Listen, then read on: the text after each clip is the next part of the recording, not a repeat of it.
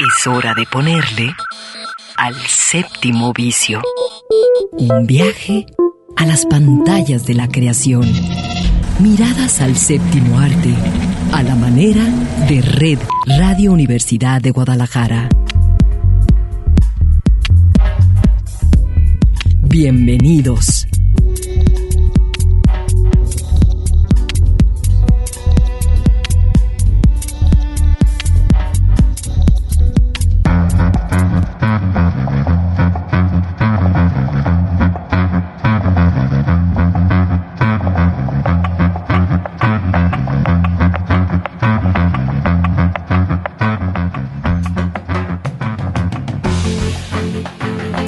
Sábado y así los saludamos. Eduardo Quijano. Y Claudia Caballero en el séptimo vicio.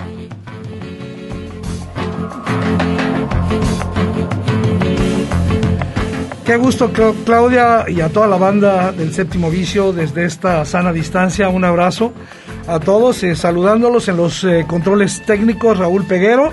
Y este, Claudia, calorcito, ¿verdad? Que junto con el confinamiento, pues obliga a la chela. Y ya con la chelita, pues eh, se puede uno ir resbalando hacia otras bebidas dado que es sábado. Mm, y dado, que, dado que va a ser difícil que encuentres cerveza. Ah, caray, ese pequeño detalle lo había olvidado. Bueno, pero. Tú porque tienes una bodega, tienes una cava. No, la verdad. el resto de los mortales estamos buscando a quien nos venda una cerveza, por favor. Puedo decir con toda honestidad que la cerveza, si se acaba, si, si desaparece, pues. No tienes eh, problema. Mala tarde. Bueno.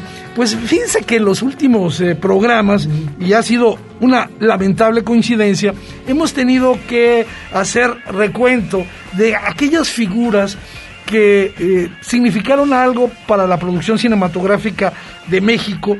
Habíamos hablado, por ejemplo, de Oscar Chávez, por mencionar solamente uno, y ahora tendremos que hablar de alguien más.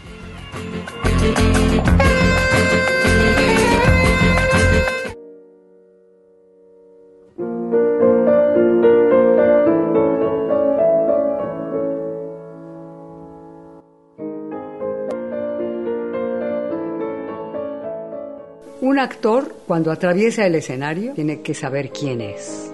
Y te lo metes en el alma, en el corazón.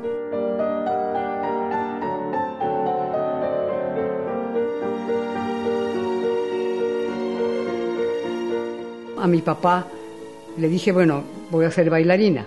Pero yo un día descubrí que quería ser actriz porque en la Facultad de Filosofía había una obra de teatro, una obra de Elena Garro. Me fascinó. Y entonces yo dije, yo quiero ser actriz. ¿Y tú cómo te llamas? Magdalena Dávila, Teguana.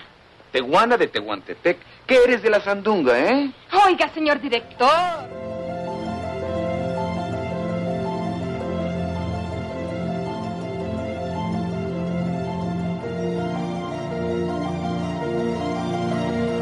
No sé qué me gusta más, si el teatro o el cine. El teatro te da una seguridad. El teatro lo haces de, corridito y no te puedes parar. En, en el cine te pueden decir corte acción. Yo debo reconocer que el cine me fascina. Es que le puse toda mi alma. Con mis directores de cine siempre me llevé bien, ¿eh? Carlos Duelo pues yo lo quise mucho, la verdad. Y él me dirigió en Susana San Juan. Mi primer marido fue un maravilloso escultor que vivía en Francia. Bueno, yo lo conocí en Venecia y no lo solté. Fue un gran amor, la verdad, del papá de Arián. Con Buñuel, maravilloso. Le recibirá al instante. Perdona, hija mía, es cuestión de un momento. Yo ya había trabajado con Buñuel y eso me abrió las puertas. Dile que se vaya. ¿Que no oyen? Que se vayan. No, porque de Buñuel ese sí no me puedo olvidar. Muchas experiencias juntos. Cuando la conocí, llevaba siempre el uniforme de su escuela. Ah, con Currola divertido.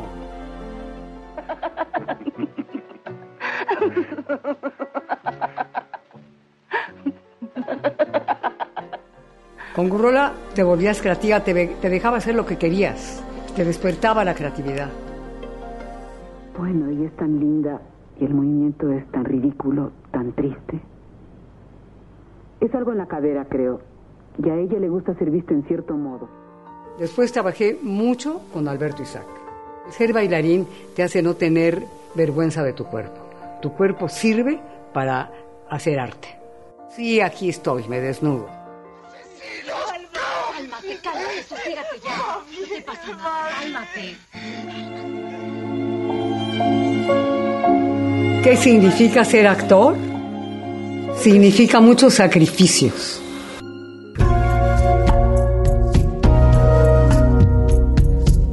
Yo me siento realmente realizada. Hecho lo que he querido. ¿Qué más quiero?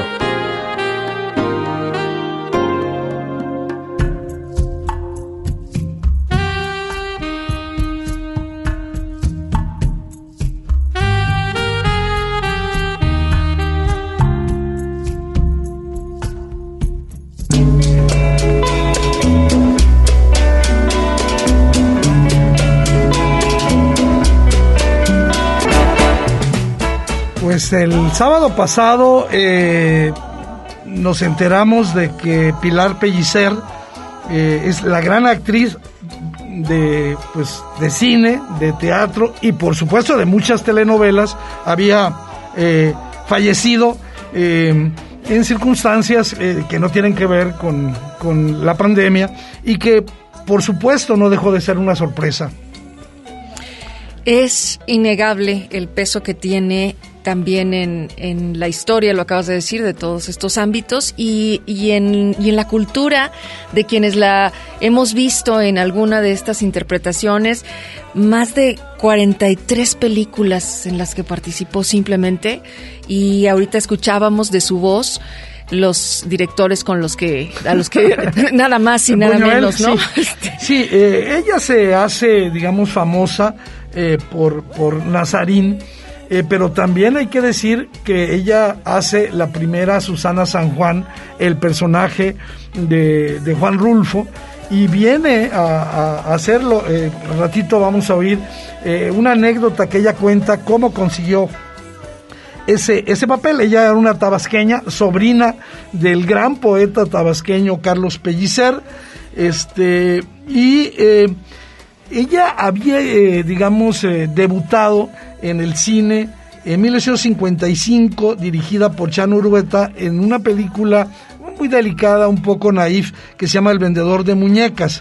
Eh, por supuesto, ya mencionábamos que formó parte de ese maravilloso elenco de la película de Luis Buñuel, Nazarín, donde eh, compartió reparto con Marga López, eh, Ignacio López Tardos, Ofelia Gilmain, entre otros. Sí, justo recordaba hace rato que mencionabas el peso escénico, eh, la presencia tan fuerte que tenía Pilar Pellicer y uh, pensaba en, en, en, Ofelia Gilmain, es, es difícil eh, olvidar esa energía, ¿no? Y ahorita simplemente al escuchar la voz y la manera en la que tenían de expresarse, creo que es de una escuela muy, este, ya, ya la tenemos... Eh, eh, reconocida en México, ¿no? O sea, es, es esta categoría de actrices y de actores extraordinarios que en donde los pusieras eh, con diferentes personajes siempre te daban, te transmitían y te tocaban.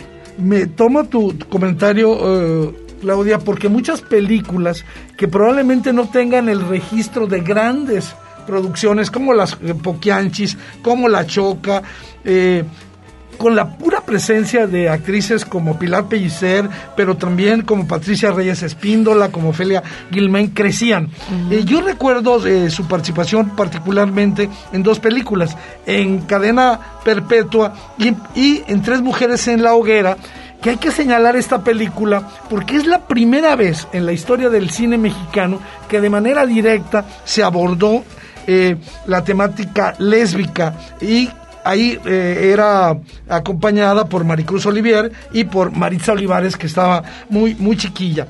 Este, hizo muchas otras cosas, el festín de la loba, los perturbadores, eh, una mujer eh, honesta y recordar, porque ahorita la vamos a escuchar, que dirigida por el Indio Fernández hizo La Choca en 1874, donde ganó el premio a la mejor actuación femenina.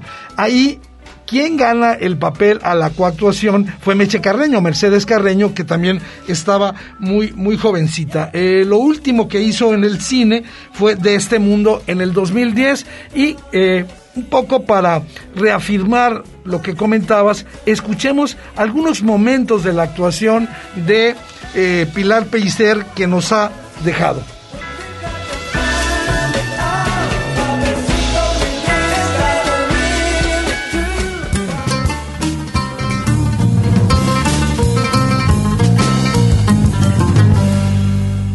El hecho de realizar un, una obra de teatro o, o, una película o una telenovela y hacerlo bien, te hace la vida más fácil.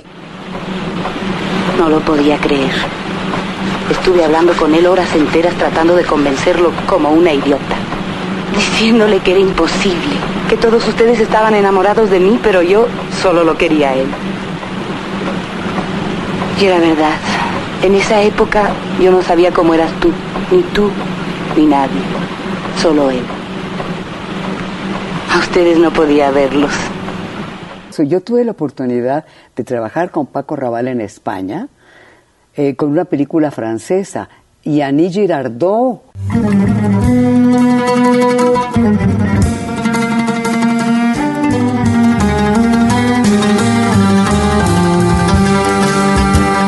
Yo vivía en Francia y entonces Carlos Fuentes y me habla un día y me dice, mira Pilar, si no te vienes ya están repartiendo este, los, los, papeles, papeles.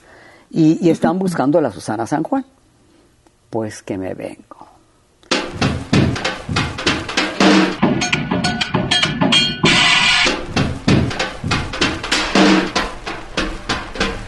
Le dije, yo quiero que me hagan una prueba. Me dice, no, mire, estás muy chaparrita y John Gavin es enorme. Le dije, bueno, pues dame el de Doloritas, le dije, pero yo quiero estar ahí. Entonces me vine, hice la prueba y muchos la hicimos. Bueno, incluso creo que hasta mi hermana Pina, Adriana Roel, este, todo mundo queríamos hacer Susana San Juan. Bueno, pues un día me llama, eh, hice la prueba, llego a mi casa y dije, ay, pues ojalá y me lo den. Entonces que me hablan y que me dicen que yo soy Susana San Juan.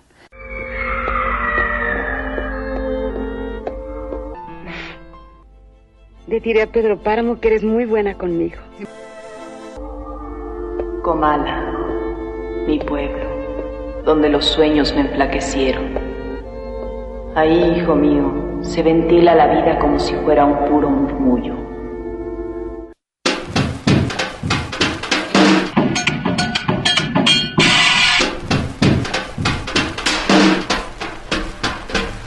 Estábamos en la selva realmente. Yo descalza. Mi primera escena, este, moler el maíz en el metate, yo no sabía moler. Por eso quiero enseñarlo a leer y escribir. Pendejadas. Puras pendejadas. No, hija, estás muy equivocada. Si no lo sabes es porque no te lo enseñaron. Pero no tienes la culpa porque eres ignorante. ¿A poco cree que eso me hubiera servido de algo? ¿Usted cree que si yo hubiera sabido todas esas cosas, me habría pasado esto? Ancina de fiera como me ve. Estoy bien contenta. Que si mis padres no me hubieran enseñado a manejar el machete, otra cosa me habría pasado. Seguro estaría tiesa y no sana y salva como usted me mira. Eso es lo que tiene que aprender mi Martincito. Que aprenda a defenderse y a la hora buena.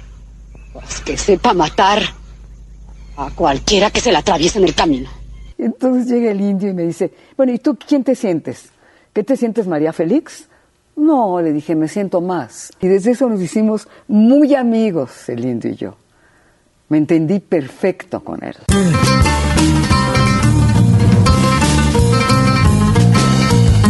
Imagínate las conversaciones con Pilar Pellicer, han de haber sido una delicia. Yo nunca tuve oportunidad de conocerla de cerca, como te decía, la vi varias veces en el teatro, simplemente porque no es el momento de hacerlo, decir que ella era hermana eh, de eh, Pina Pellicer, uh -huh. la extra para mí superior a la propia Pilar, eh, Pina Pellicer, esta actriz eh, de trágico final, se, se suicidó, este, y que había actuado también en una película eh, relacionado con eh, Juan Rulfo.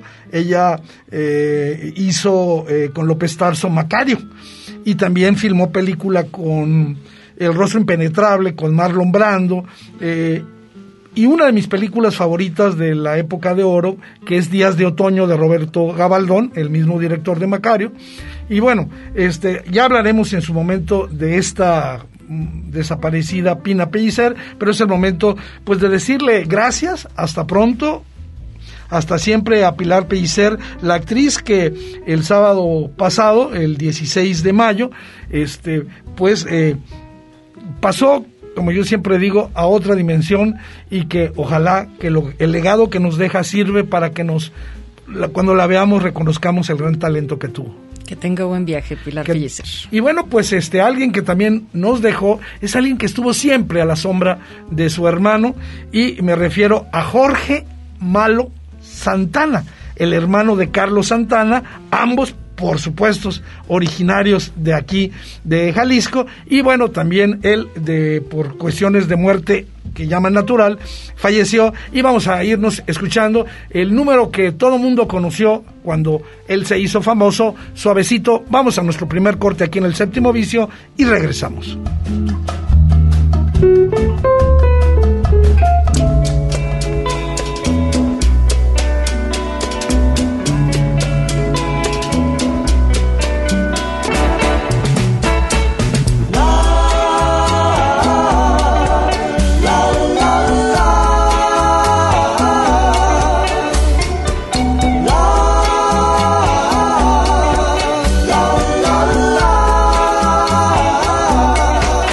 Séptimo vicio.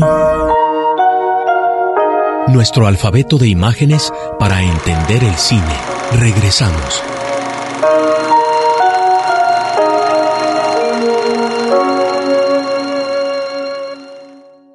Comedia, Documental.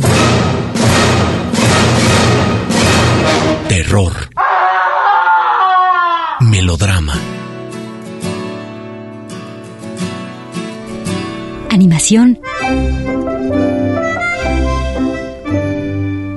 Y mucho más bajo el lente de El séptimo vicio.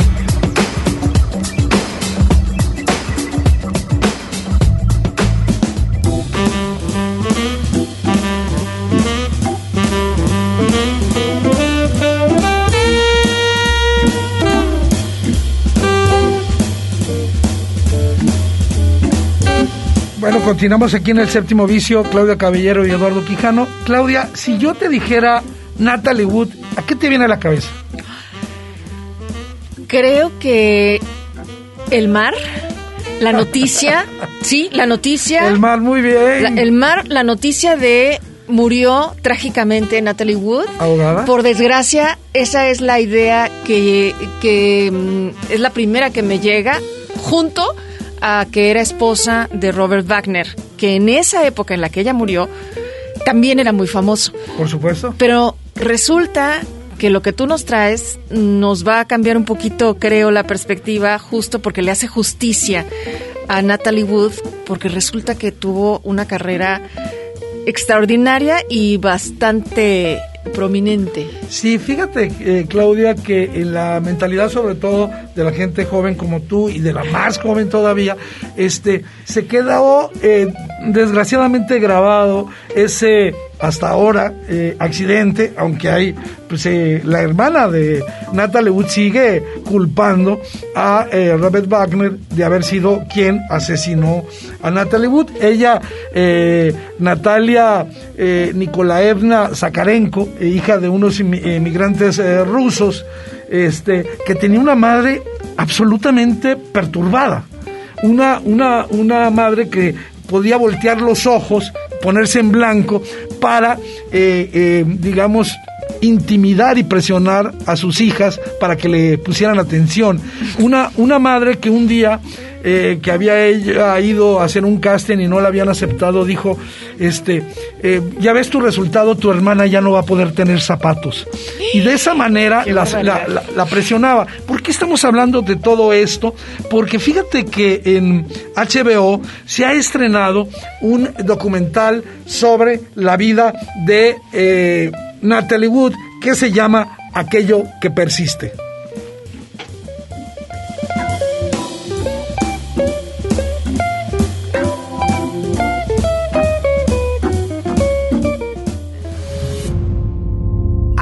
Natasha Gregson Wagner, and my mom was Natalie Wood.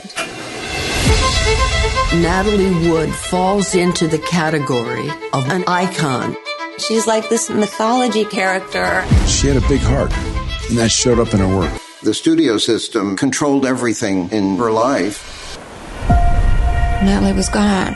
What do we think about reopening the case?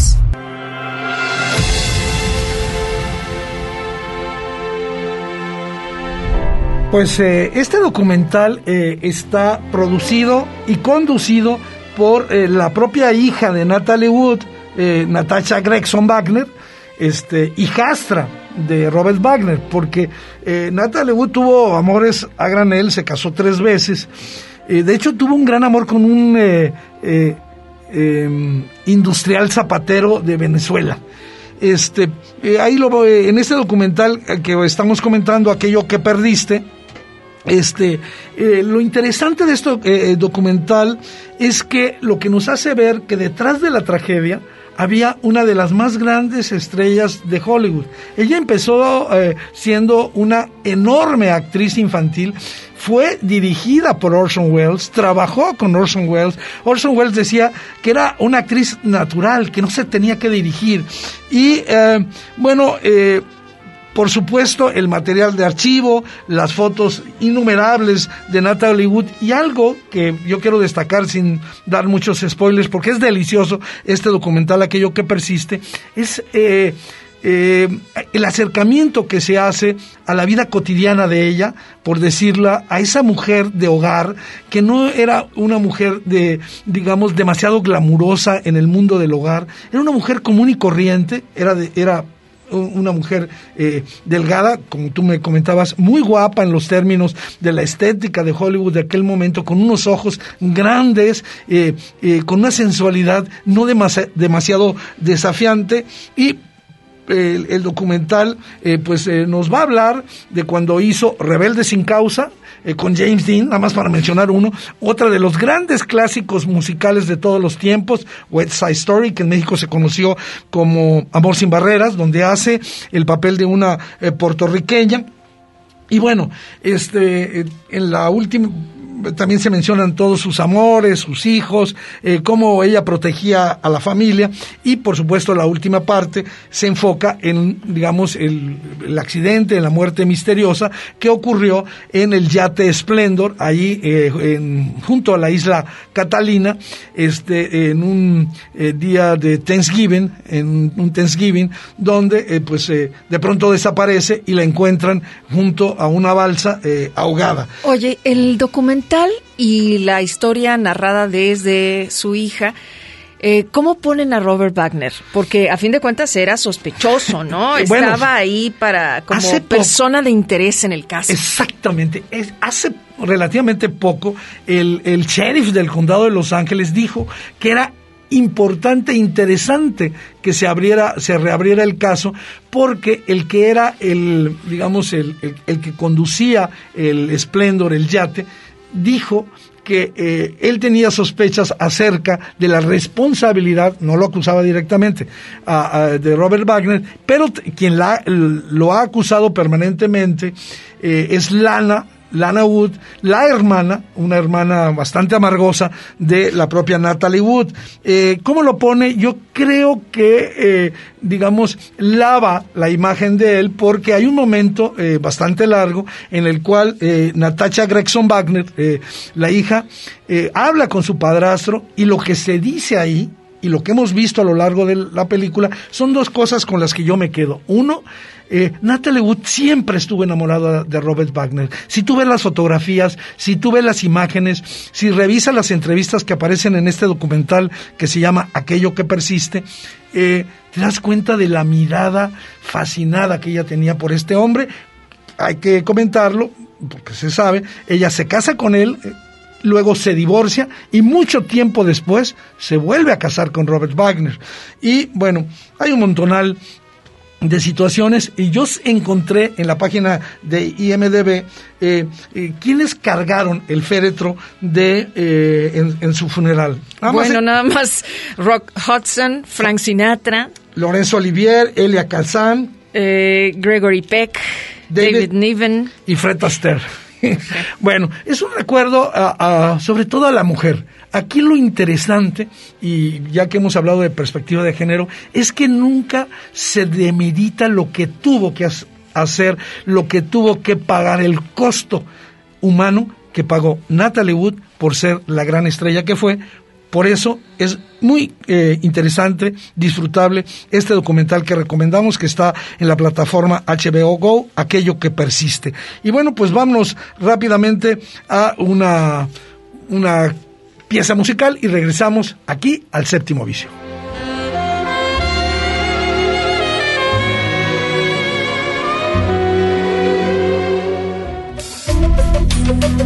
Hasta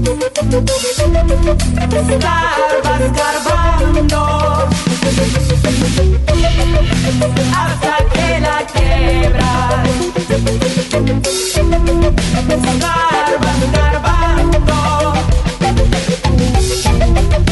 hasta que.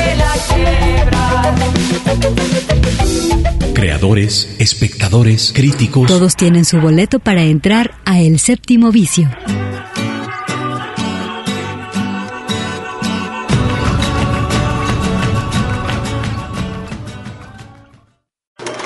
A la fábrica de sueños. El séptimo vicio.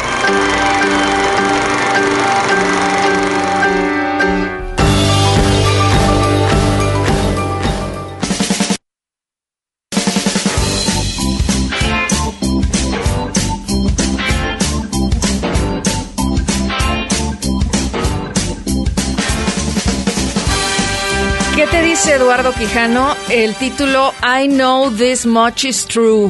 ¿Te acuerdas de aquella canción? Por supuesto que me acuerdo de la canción y me acuerdo que tú me recomendaste eh, esta serie eh, de la cual nos vas a hablar ahora porque decidimos eh, que pues hoy en este apartado mencionáramos una serie, un documental y una película y pues por supuesto que pues apenas le pude echar una mirada a esta, a esta serie, este, que eh, eh, apenas va en su segundo capítulo, es una miniserie, ¿no? Yo ya le estaba esperando. Sabes que de repente el algoritmo de las plataformas, este, en donde vemos nuestras series y nuestras películas, hoy más que nunca, em, pues te va marcando tus tendencias y te va mostrando, claro, las novedades, pero también tiene un apartado, como es el caso de HBO, en el que todavía no llega al recientemente añadidas, pero sí te pone un próximamente, como en las carteleras de cine, ¿no? Eh, eh próximos estrenos. Y esta yo ya la estaba esperando. Me llama la atención porque tengo como esta... Eh, hay, hay un cruce, tengo este, sentimientos encontrados con las actuaciones de Mark Ruffalo.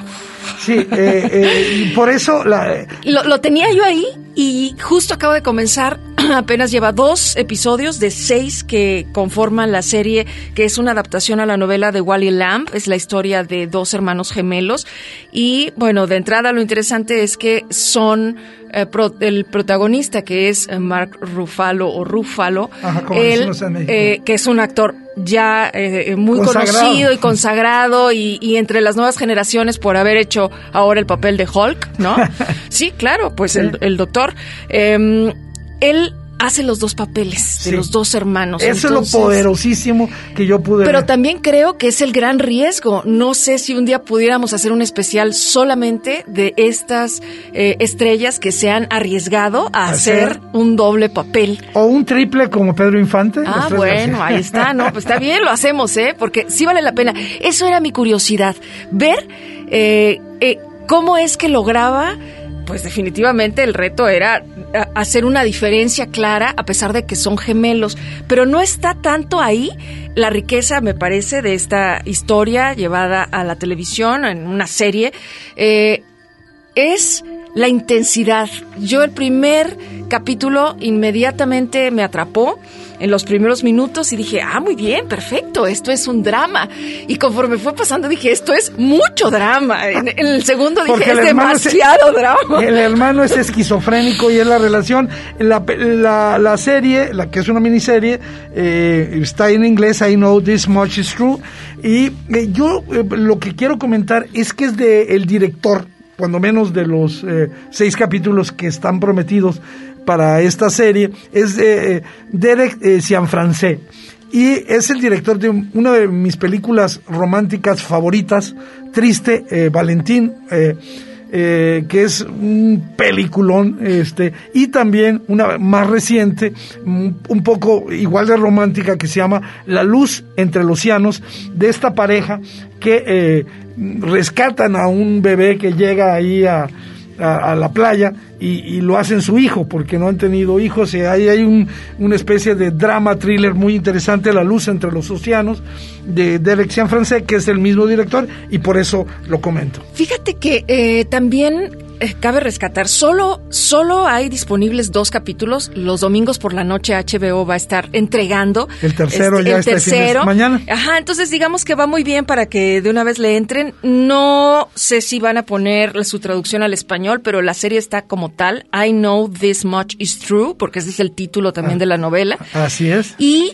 eh, para finalizar, yo creo que lo que les comento y les invito a alcanzar a ver también ahí, y, y que es todo un tema, hoy afortunadamente los medios de comunicación también ya estamos hablando de ello, y que es esta experiencia eh, de tener en tu familia a un a una persona que padece que padece una enfermedad mental y que es más común de lo que creemos y de lo que es necesario que hablemos. Entonces la película no solo es el drama intenso ese que les digo que llega un momento donde dices es demasiado esto, pero es que realmente te mete en el lugar de un hermano de estos dos gemelos que desde pequeños, desde que son niños, se nota la carga y se nota el rol que asume y que por supuesto se lo lleva a, por los 40 años que, te describe, cuando menos en estos dos capítulos,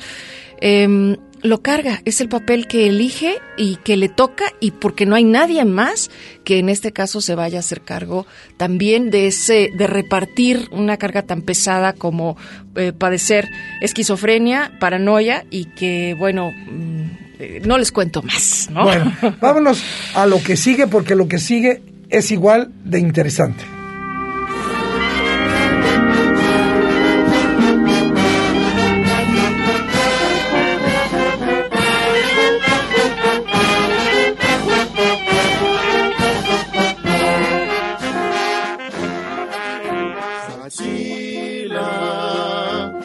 pueblo del alma. Sachila. Nos vas a contar de Sachila. Este eh, documental es un mediometraje de Rigoberto Perezcano que forma parte de una serie que está dentro de Ambulante, que ya habíamos comentado, que hay que disfrutarlo en casa y que este sábado, justo hoy, tiene eh, en la cartelera celebraciones centradas en rituales de paso y este es uno, Sachila.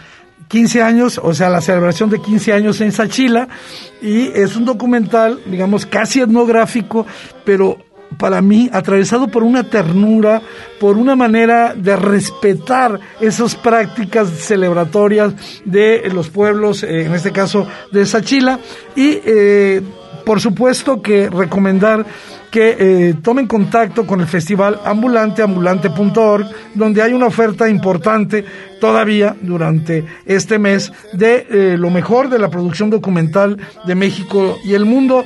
Eh, simplemente me detengo por el director de este documental que nos recomiendas, que es el eh, 15 años en, en Sachila, 15 en Sachila, es eh, Rigoberto Pérez Cano, que ha hecho para mí dos grandes películas, Norteado, pero por supuesto esta drama eh, que se llama Carmín Tropical. Carmín Tropical, la historia de un transexual que tras la muerte, el asesinato de un amigo, de un compañero, regresa a su pueblo y se enfrenta con todos los prejuicios, con toda la homofobia que está presente en nuestro país. Carmín Tropical, del mismo director de este documental que ahora le sugiere Claudia Caballero, 15 años en, en Sachila, que es un eh, documental etnográfico. Sí, es que se abre por 24 horas y el programa es retrovisor.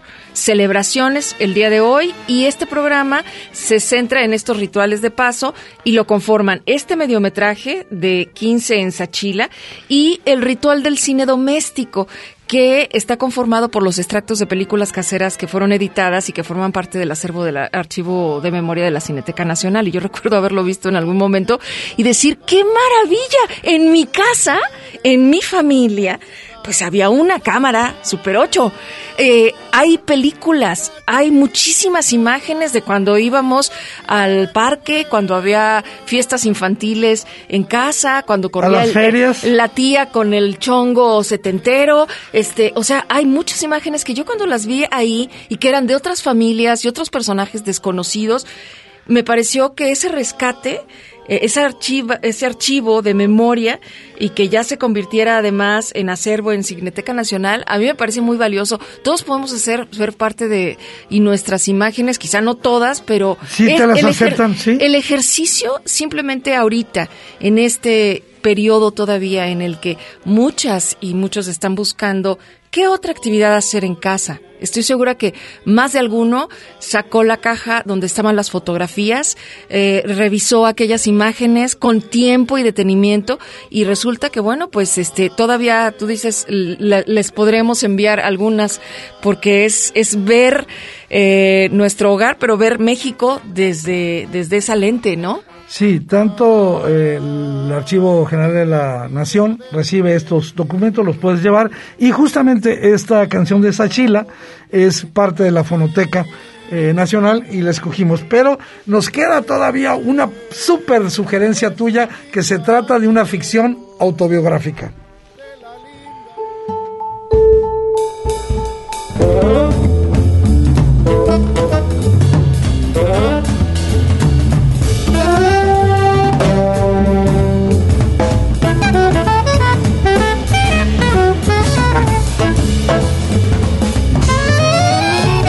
Bueno, tuvo mucho, mucho, este, elevó muchísimo su rating después de haberlo visto con, ah, con su gran papel y recibiendo el Oscar.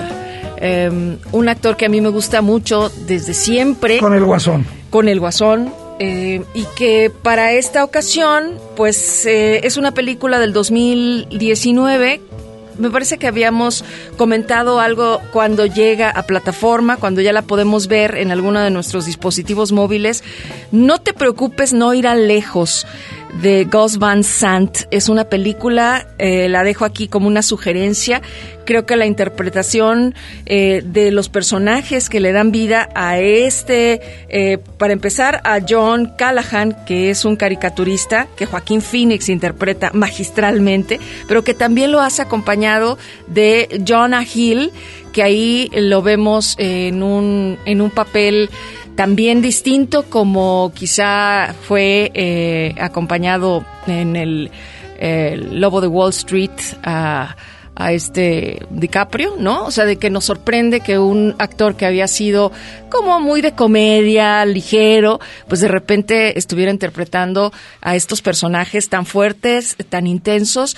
Es, eh, en resumen, la, la búsqueda de propósito de vida de este personaje que en la vida real pues estaba en silla de ruedas y que tú te eh, también te dejas tocar por esa frustración que siente de querer pararse de la silla y hacer, de sentir esa discriminación también hacia esta eh, falta de movilidad y esta poca cultura que hay, pero además de todo esto, y digo pero, creo que lo más importante de la película es cómo muestra todo el trabajo que eh, hace una persona por decidirse a brincar esas eh, cadenas de la adicción, ¿sí? Para todas aquellas personas que en algún momento han vivido de cerca, ya sea con su propia vida o cercano a ustedes, el, el tránsito, el camino hacia dejar una adicción, y tratarse. Creo que esta es una película que puede ser útil, es divertida y tiene, tiene mucho. A mí me encanta esta película. Aquí está para que ustedes la tengan en su lista si gustan. No te preocupes, no irá lejos Sí. el título. Sí, aquí la actuación eh, de eh, Joaquín Phoenix tiene sobre todo esta versatilidad de los estados de ánimo irónicos, iracundos, eh, la frustración, porque él, eh, él, es- él está interpretando a John Callahan, como bien decías, un gran ca- caricaturista que vivía en Portland, era una figura muy conocida y debido a su alcoholismo, en un accidente queda parapléjico. Bueno, pues magníficas recomendaciones, las sintetizo la serie I Know This Much Is True, eh, que está en HBO, el documental que pueden ver en eh, Ambulante, en el programa Celebraciones, eh, ahí básicamente el documental de Rigoberto Perezcano, 15 años en, en Sachila, y por supuesto esta ficción biográfica que se llama No te apures, no irá lejos, de Gus Van Sant, con la actuación de Joaquín Phoenix. Bueno, pues nos vamos a nuestro siguiente corte. Nada más quiero mencionar algo. Fíjense, ¿tú sabes cuál fue la primera canción eh, hecha por un latino que ganó el Oscar a la mejor película? No. Bueno, pues yo sí. Y, y se convirtió en un escándalo porque no dejaron que el autor la interpretara y pusieron a Antonio Banderas a cantar El que no canta nada, esta canción que ahora la oímos precisamente en la voz de su creador e intérprete Jorge Drexler al otro lado del río de la película Diarios de motocicleta.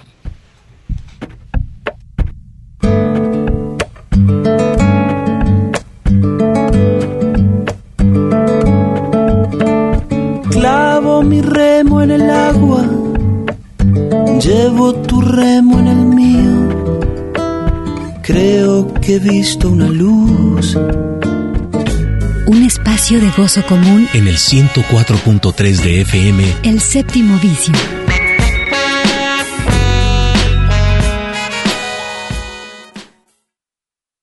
El séptimo vicio. cine en permanente construcción.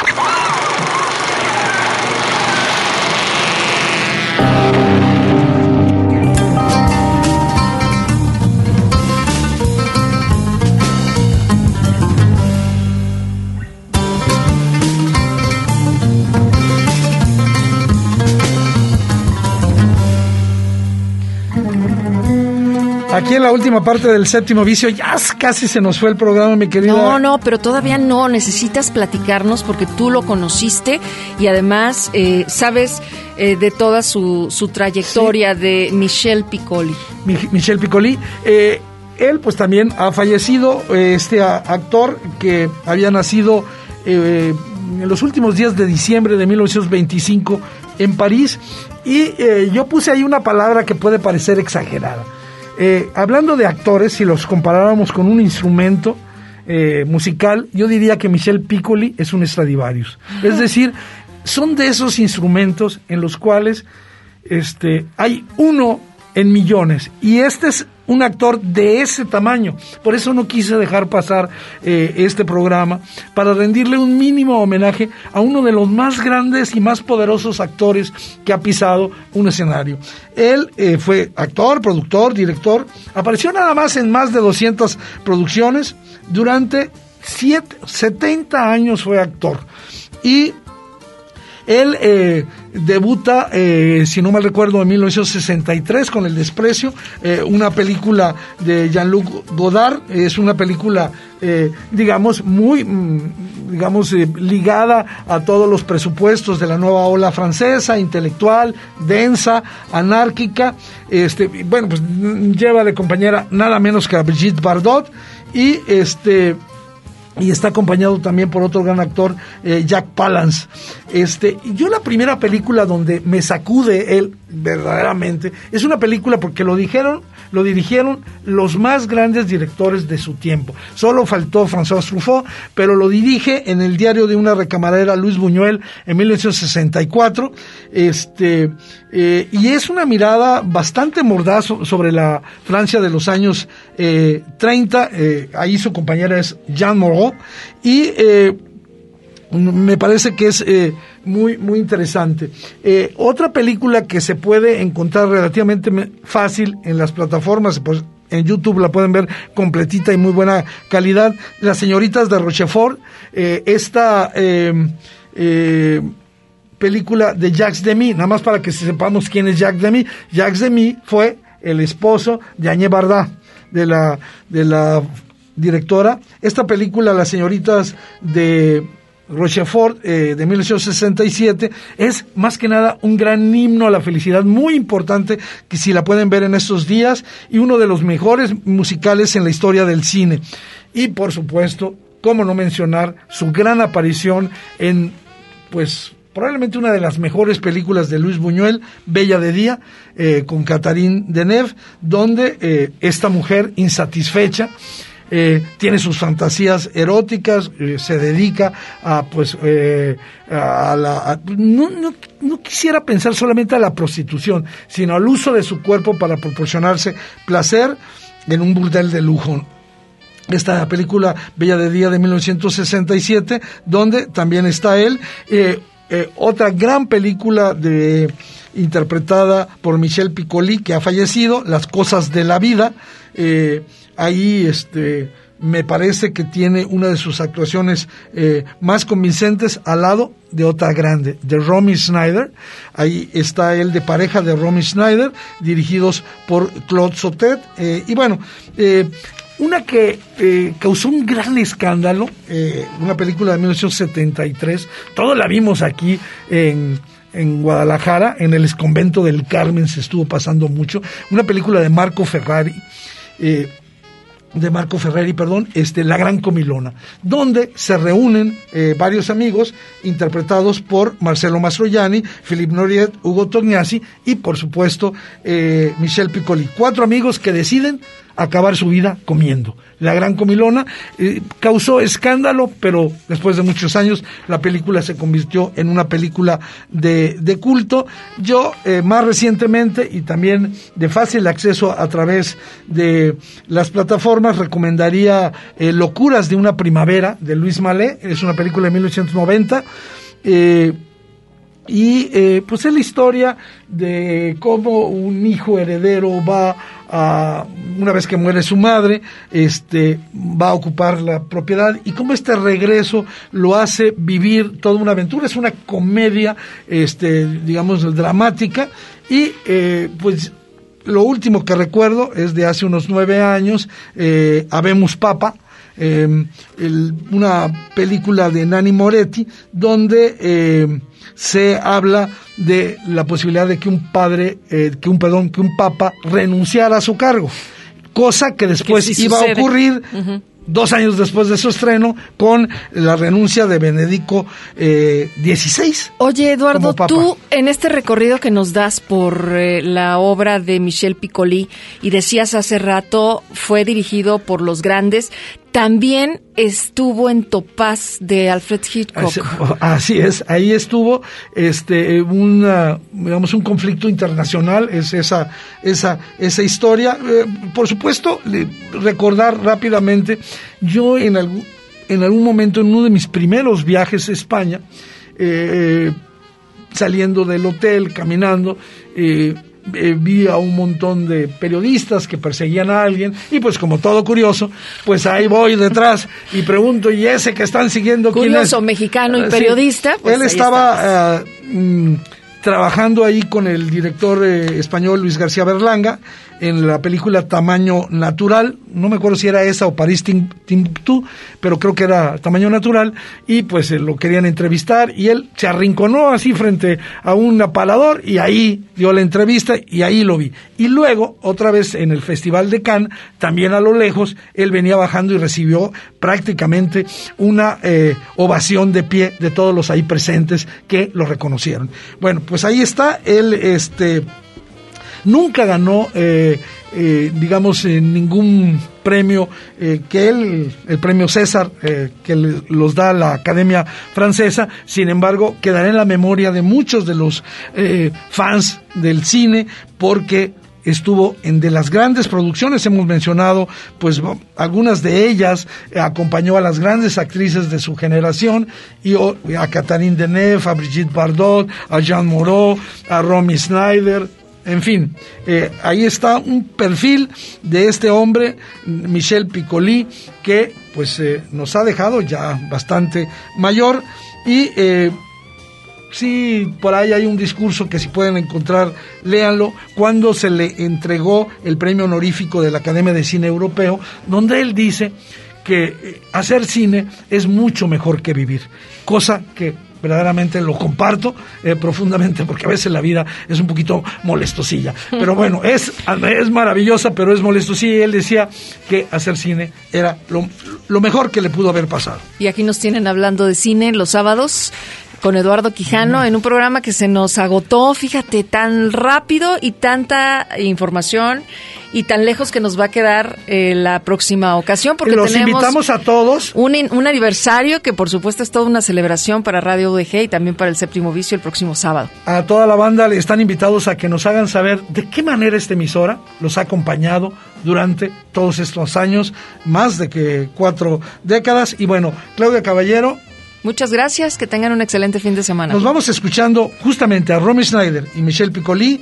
en esta canción de Elena de Cosas de la Vida. Hasta pronto, manténganse en casa.